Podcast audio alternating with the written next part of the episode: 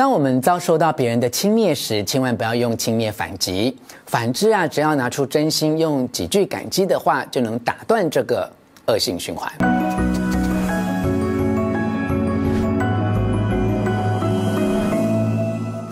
我是吴若权，欢迎你来到幸福书房。邀请透过 YouTube 收看幸福书房，但还没有订阅的书友，按下订阅的按钮，开启铃铛通知，免费订阅我的频道。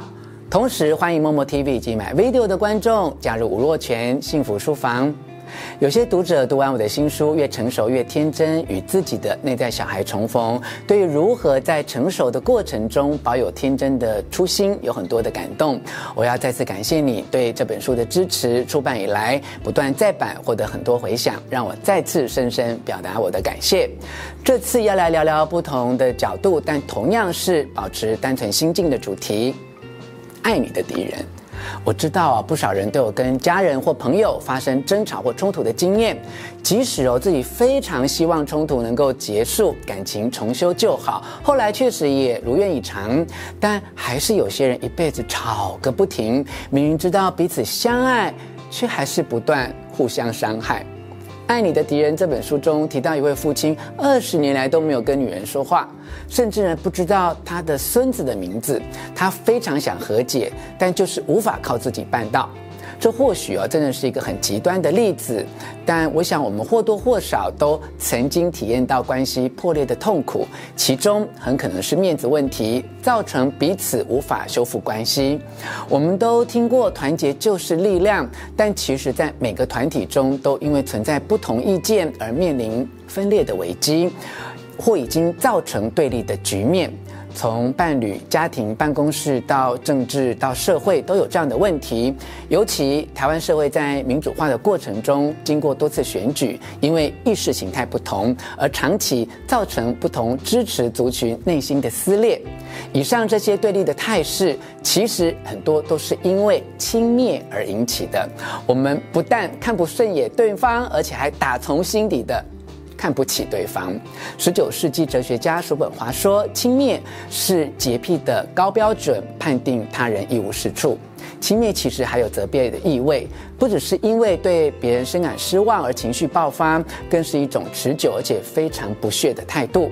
无论是伴侣、家庭、办公室或整个社会国家，如果想要化解冲突、消除对立，就要重新学习对待彼此的方式。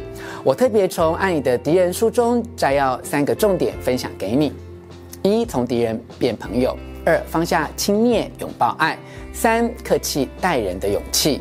我们马上从第一点开始：一，从敌人变成朋友，要消除对立，绝对不是一件简单的事。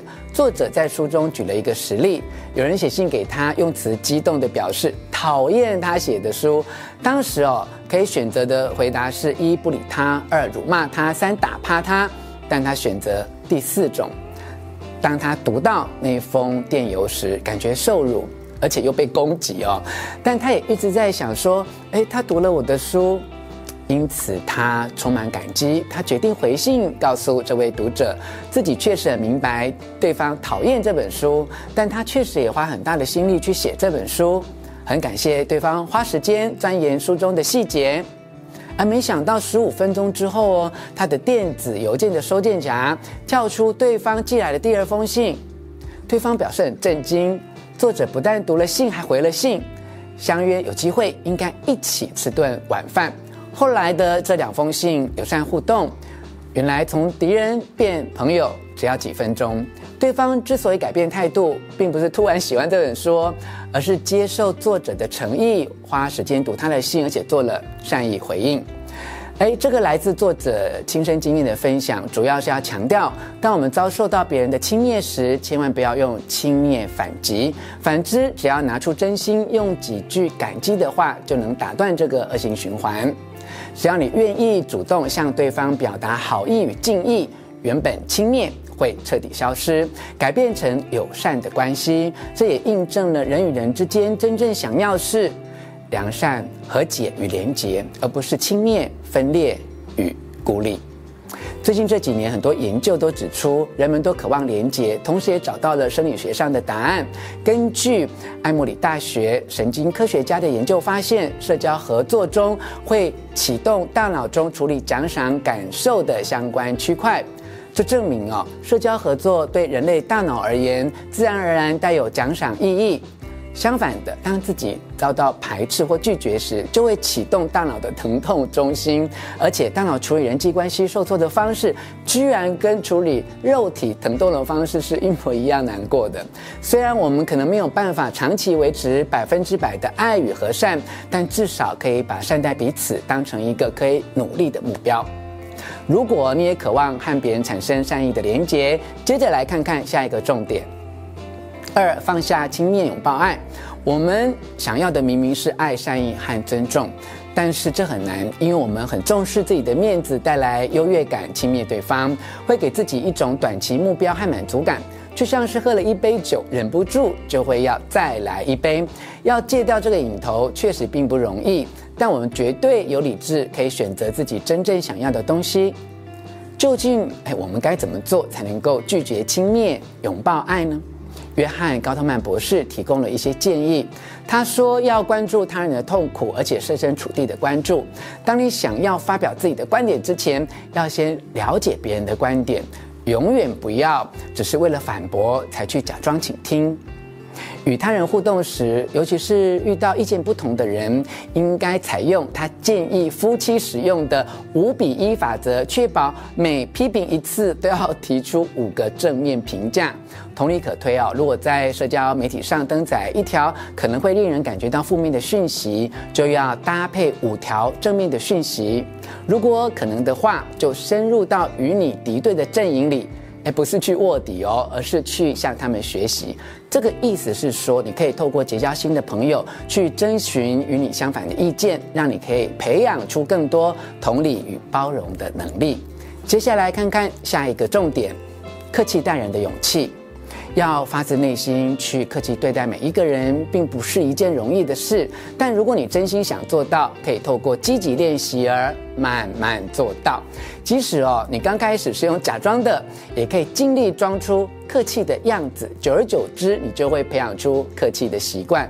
这并不是虚伪，而是一种锻炼。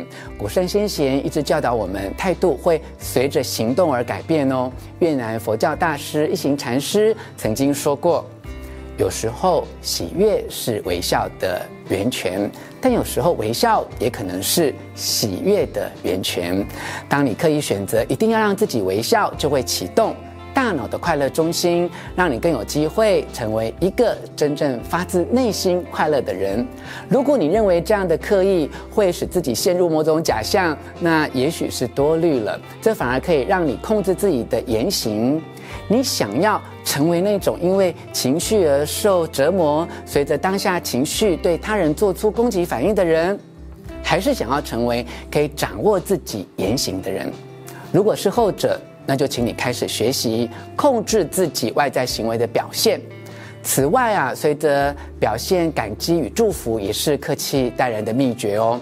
研究发现，列出自己想要表达感激的事，比那些要老是活在负面情绪中的人，对于生活的满意度要高很多。诶，他们发现，内心充满感激的受试者，对整体生活的感觉更好。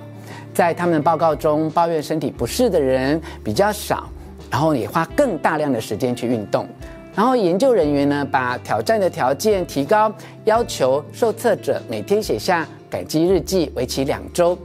他们发现哦，受测者不但更快乐，而且更愿意帮助和同理别人。研究人员还发现，在要求他们这么做三周时哦，还会改善睡眠量和睡眠品质，以及对受试者的配偶或另外一半的幸福感也有非常正面的影响哦。这是一个明确的启示哦，就是要更快乐，要对人更好，就请你多表达对别人的感谢与祝福。依照自己想要成为的样子来行事，而不是依照特定时刻当下的感觉来行事。